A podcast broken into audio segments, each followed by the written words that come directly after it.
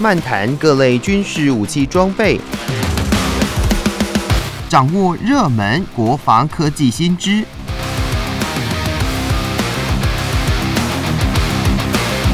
军武说早安，陪您一起领略国防知识力量。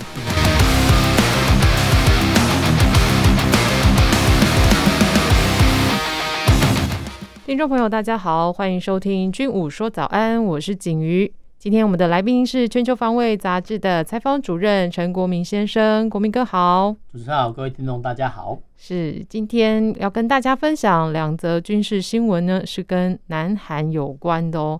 那呃，第一个是军文网站 Novel News 在四月二十八号报道了，南韩国防部宣布要耗资七千六百亿的韩元。呃，折合新台币大约是一百七十八亿元，要向美国采购标准六型飞弹。那他们预计是要配备在呃，即将会在二零二四年起服役的世宗大王级第二批次的神盾驱逐舰，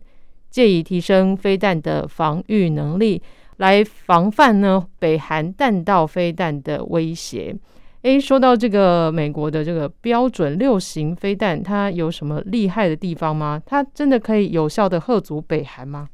呃，我们先这样子来看哦，其实呃，韩国哈这个海军哦发展哦这个所谓的他们叫 KDX 哦这个系列驱逐舰哦，那当时候呢哈，其实呃大家哦以现在的通俗用语就是啊我们叫类神盾哦这个驱逐舰哦，就是说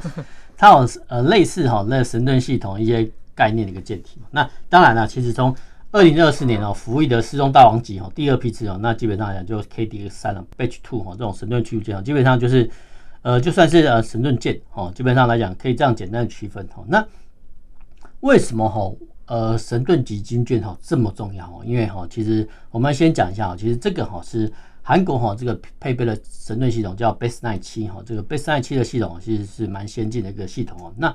为什么哈各国海军的包含啊，包含台湾海军都很希望哈得到这个神盾级军舰哦？这个要从哈一九八零年代讲起。那一九八零年代哈，其实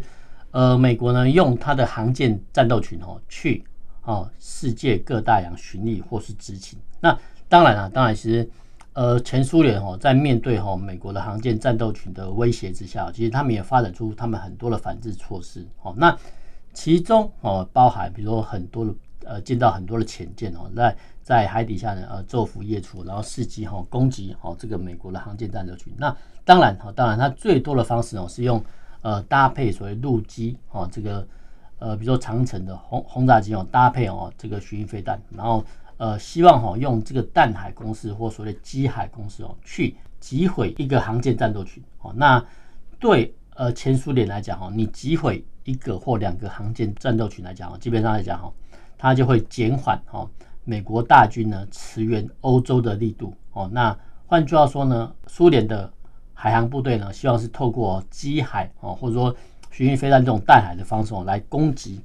美军的航舰战斗群哦。所以当时候呢，美国在一九八零年啊，为了防范哦这个所谓弹海跟机海的攻击哦啊，于是呢，他们在一九八零年代哈就开发出哈这个所谓神盾级军舰。那神盾级军舰的话，其实过往哈过往因为呃。机械呢比较不发达，所以通常呢，它会用比较大的一些巡洋舰等级的军舰哦来搭载哦这个庞大的一个神盾系统。那呃，当时候呢啊，一九八零年代呃先行问世叫提康德罗加级哦这个巡逻呃巡洋舰。那后续其实最近哦已经啊要规划说除役了哈。所以其实从这四十年的演进看起来哦，其实我们就可以想到说，其实从一九八零年代哦，美国都已经设想到哦这个前苏联哦可能。啊，发展出了弹海跟机海攻势。好，那我们回到军事面来看哦。如果说假设苏联的，比如说海洋侦察卫星哦，发现到哈呃美国的一个好航舰战斗群，然后呢呃，它透过他们的指挥系统，然后呢将哦美国航舰的所在位置呢发布给哦，比如说各个基地的呃战斗机哦，或者说海航部队轰炸机起飞，然后搭载哈这么多枚的巡弋飞弹或反舰飞弹哦，去一同哈攻击哦美国航舰的时候呢，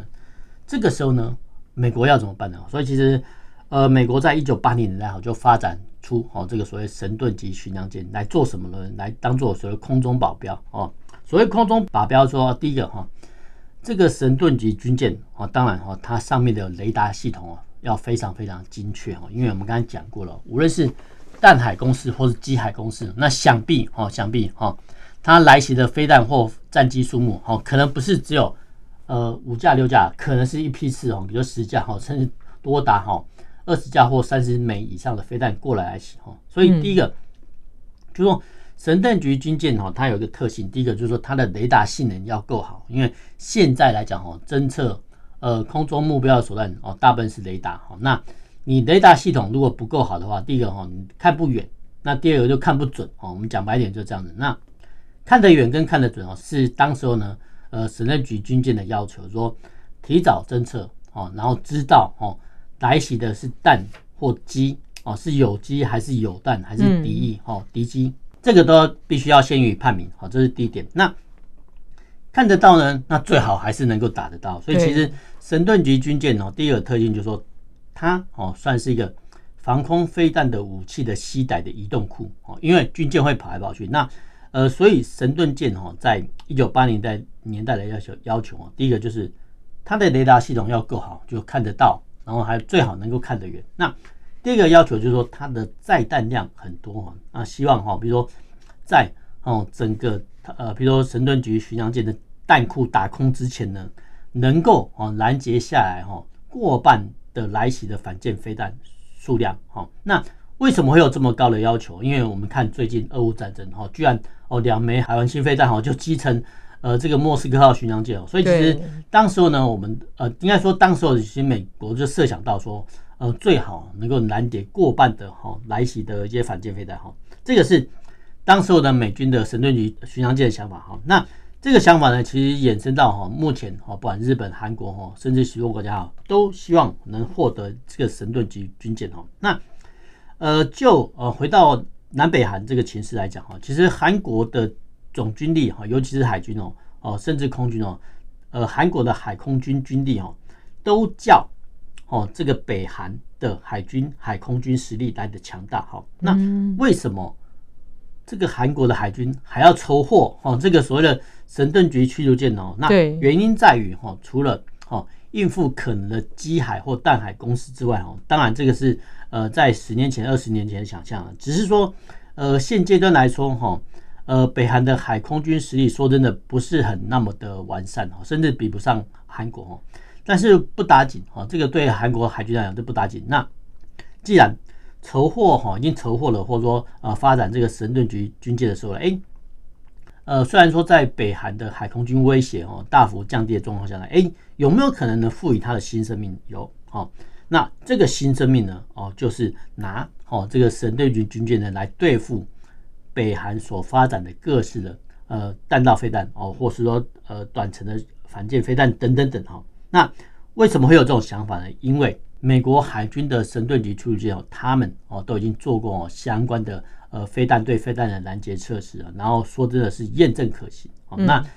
这个时候呢，韩国海军哦，他要援引办理说好，我们花哦呃一大笔费用哈来做哦这个刺中大王级哈第二批次的改装，嗯呃这个经过改装之后呢，然后让哈。原本哈是可以发射 S M 三就标准三型的飞弹的一个军舰，然后让它能够发射标准六型飞弹哈。那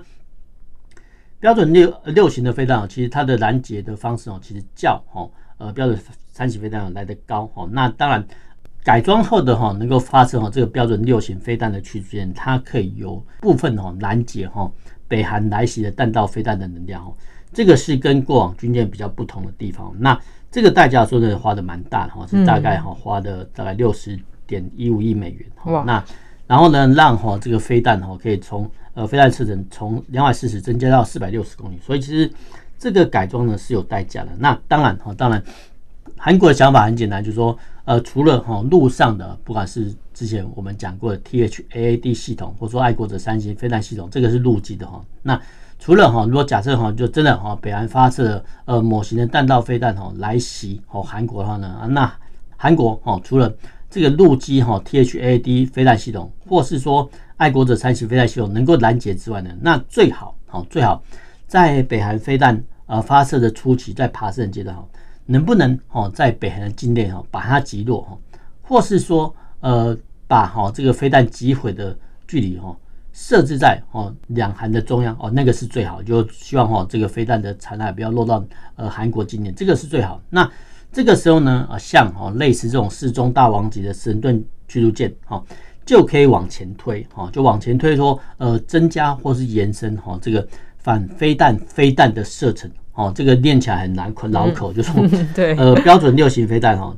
呃我们讲白一点就是。从海上发射的反飞弹飞弹，好，那这个是很绕口，没有错。那这个是呃韩国海军的舰机构想，但是呃除了哈这个反飞弹的能量之外呢，我们不要忘记了，其实世宗大王号本身，好这个驱逐舰本身，它本身的呃反潜战力也不错，那海战能力也不错。所以换句话说呢，这个所谓世宗大王级啊，除了防空、呃反舰、反潜之外呢，哦，其实它还有很多种功能哈。所以其实呃世宗大王级呢是哈。呃，韩国海军的主力舰之一了。那当然哈，只是说现在哈，透过这个新闻，我们可以了解到，呃，韩国海军呢花了哈快六十亿美元哈替哈这些驱逐舰哈做改装，然后让他们有呃发射哈这个标准飞弹六型的能力，然后让哦这些军舰具备部分的反飞弹能量。我觉得这是一个不错的军机选项啊，嗯，像是我们呃对这则新闻的发想是。分享到这里，我们听首歌曲，再回到节目当中。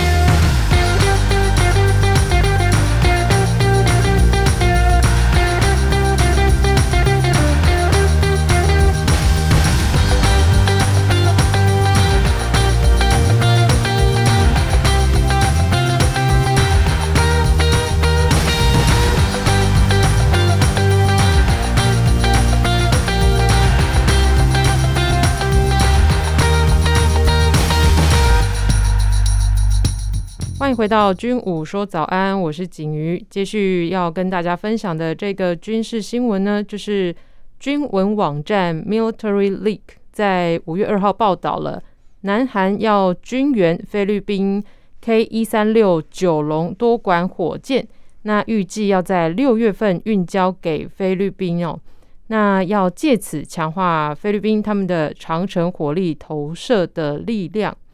那这个是呃，他们两国的这个军援计划呢，是在二零一九年，呃，这两个国家呢达成了共识，那同意是由南韩无偿军援二十二辆的 K 一三六，那这相关的运输作业跟相关的费用是由菲律宾来负担哦。不过菲律宾呢，他们是到去年的四月才编列了相关的预算来执行这个运交的作业。所以预计是最快在六月来实施运交，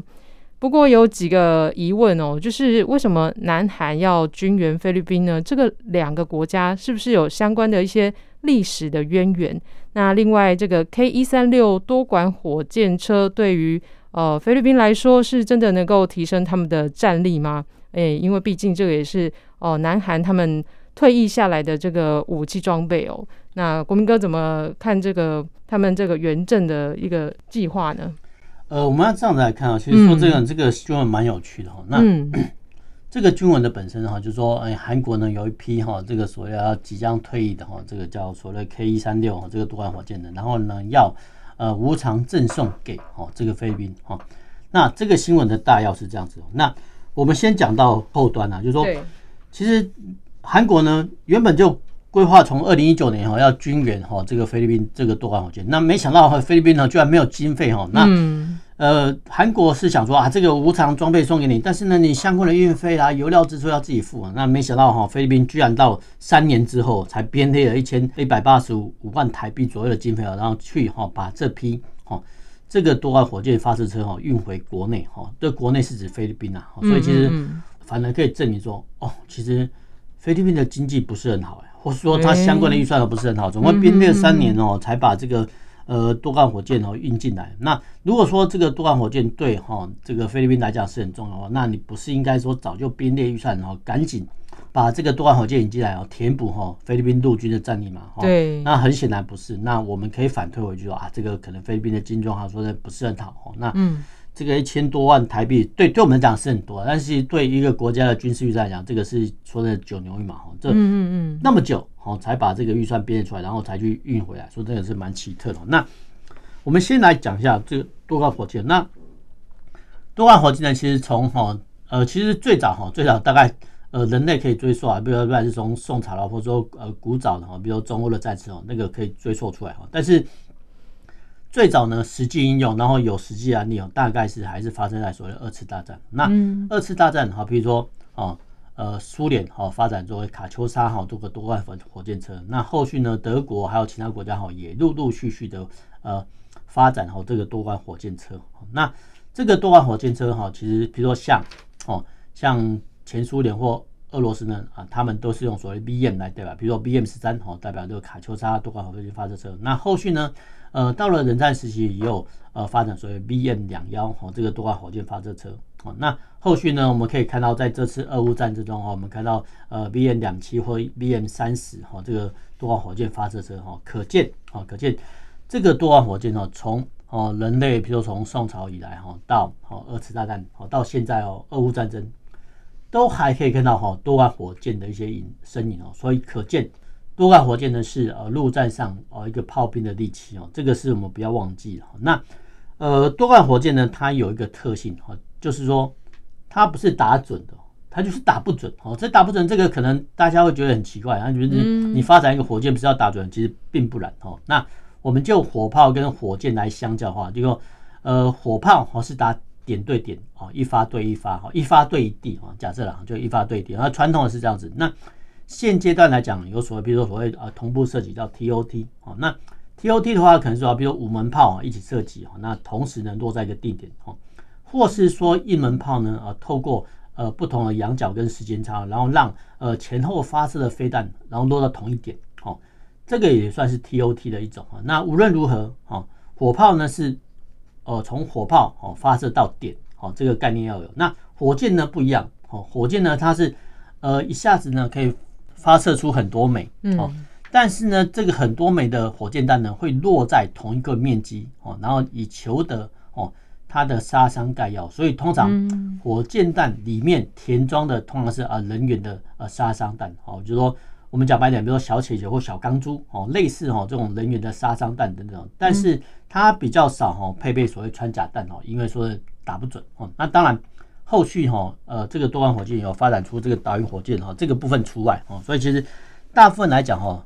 多管火箭呢是用打面哦，用打一个扇面哈来命中目标哈，这个跟火炮不一样。那为什么哈？这个韩国陆军呢，要保有哈这么多的多管火箭呢，因为不要忘记了哈，就说北韩哈，他们是常年征兵制的国家，而且呢哈，这个服兵役的年龄哈很长哦，所以其实它的可用兵员哦会比韩国来得多哦。那呃如何哦抵消哦这个北韩万一哦万一呃他向南啊发动侵略战争的时候的人力优势呢？哦，所以其实呃韩国陆军哈他们很早就发展出哈。这个用火海对弹海的一个战略哈，那换句话说，火海呢就是透过哈，不管是呃陆军的火炮、多管火箭，还是说空军哈投掷下来炸弹等等等，这些呢都算是火海哈。那呃航空器的部分，其实你要说真的要牵涉到所谓航空资源哦，油料的挂载等等等哦，这个呢耗时比较冗长，而且花费比较多哦。那飞行员的训练不易哦。那说真的，呃陆军的武器的选项。建制说真的比较便宜哦，然后呢，它的手组速度比较快哦。譬如说哦，以这个 K 一三六这个九龙多管火箭来说哈，嗯，它的本身哦，就是说在一辆卡车上呢哦，把这个多管火箭发射架架上去哦，就六乘六的哦，这个多管火箭发上架上去，好，基本上这个就就算是雏形哈。所以其实对陆军的改装来讲哈，第一个改装快，然后第二它可以在单一时间内投射的火药量很大哈，所以其实这个是哦韩国陆军当时候的火海的首首选哦，可以这样说。那再加上哈这个多管火箭发射架，说真的很容易哈在其他哦载具做改装啊，比如说呃小型的，比如说皮卡哈，你可能架个六枚或四枚发射架，哎也可以哦。那或是说呢，我们刚才讲过了哈，在卡车上哈。呃，加装这个火箭发射架，像 K 一三六啊，或者说你在呢履带车上呢加装这个火箭发射架也可以哦。所以其实无论是履带车、装甲车、战车呢，哦，都可以搭载哈这个火箭发射架哈，然后让它形成一个多管火箭发射车哈。所以其实呃可以显见哈，多管火箭第一个改装很方便，那第一个哦它的造价比较便宜，所以其实形成哦这个韩国陆军当时候的首选。那只是说哈，随着年代的久远哦，当时候呢，比如说这个 K 一三六哈。这个虽然说它的卡车是六乘六哈，就每个轮子哈，就六乘六的卡车还是很好用哦。可是毕竟服役的时间说的很长了，那呃在服役很长的时候呢，每个国家哈对这个军备的筹获，那在筹获新装备之后呢，那势必把这个旧装备哦能用的能用就拆解的拆解，而不能用的啊可能是呃依照既定的报废程序哦，把重要的零组件拆光之后呢。哦，可能哦，予部分的零组件、重要零组件封存哦，万一哦日后还可以用哦，或是说把这些拆下的零组件哦，当做哈其他呃车辆的一些备用品哦，这个都是可行的方案。那最后面呢哦，如果说呃在可拆零拼修的零件啊都已经拆光了，然后毫无利用价值的时候呢，这个时候呢，或许当事国哦会把哦这些武器装备哦直接拆解哦变卖哦。或是说转移给他国，那在呃韩国军援哦这个 K 一三六九龙多管火箭给菲律宾的案例中，我们可以看到说韩国呢其实是将哦这个退役的装备哦移交或是说无偿赠送给哦菲律宾，哦这个是他们的外交的军事跟外交的想法。那这么做呢有什么好处？当然有好处啊，因为哈呃我把我不要的装备哈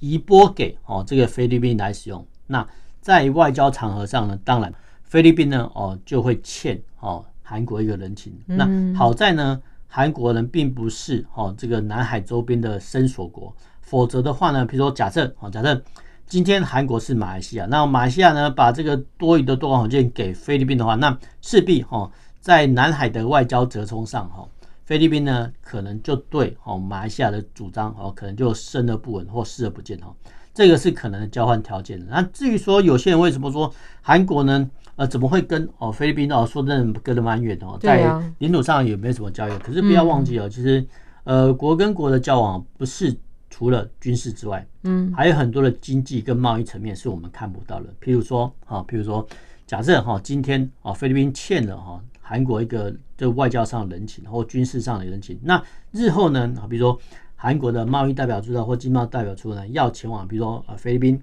哦设厂啊或经援的时候呢，这个时候不管是通关条件呢或设厂标准呢，会不会降低啊？我想呢，这个都是在菲律宾政府的考量范围之内的，因为毕竟哦之前菲律宾已经接收了哦这批多管火箭，那日后呢韩国呢呃可能要在外交哦或是经贸上哦跟菲律宾有所往来的时候呢，这个时候呢。当然，菲律宾政府要给予呃若干的优惠嘛，所以其实这个是所谓的外交上的折冲哈。所以其实呃每笔哈，我们透过哈这个军文也可以看到说，其实每笔的军售案或军案，其实它背后呃除了军事以外，其实还有它的经济啊跟外交上的目的。嗯，诶，那前面国民哥有提到一个呃 TOT，这是什么意思？TOT 我们叫呃同时弹头射击，同时弹着射击说，比如说。我们有五门炮，比如或是说四门炮，一个炮兵，好一个炮兵。那大家呢，呃，一同发射，但是这个炮弹的落点哦，会在同一时间投落在同一个地方哦，这个叫 TOT 哦，就叫呃同步射击哦。这个是炮兵的基本功夫啊，因为哈，其实单你一门炮呃发射出去的，其实杀伤力比较小。对。那如果说哈，比如说一连炮，或者说十二门炮，不管是六门或十二门炮，呃。一起发射，但是所有的炮弹会落在同一个落落弹区哦，这个杀伤力就很大。所以 TOT 哦，这个呃同步射击啊，是现在哦炮兵呃都要会具备的技巧。只是说哦，你要形成 TOT，它的要件不是每个国家都具备的。是，那我们今天分享到这里，我们军武说早安，下周再见喽，拜拜。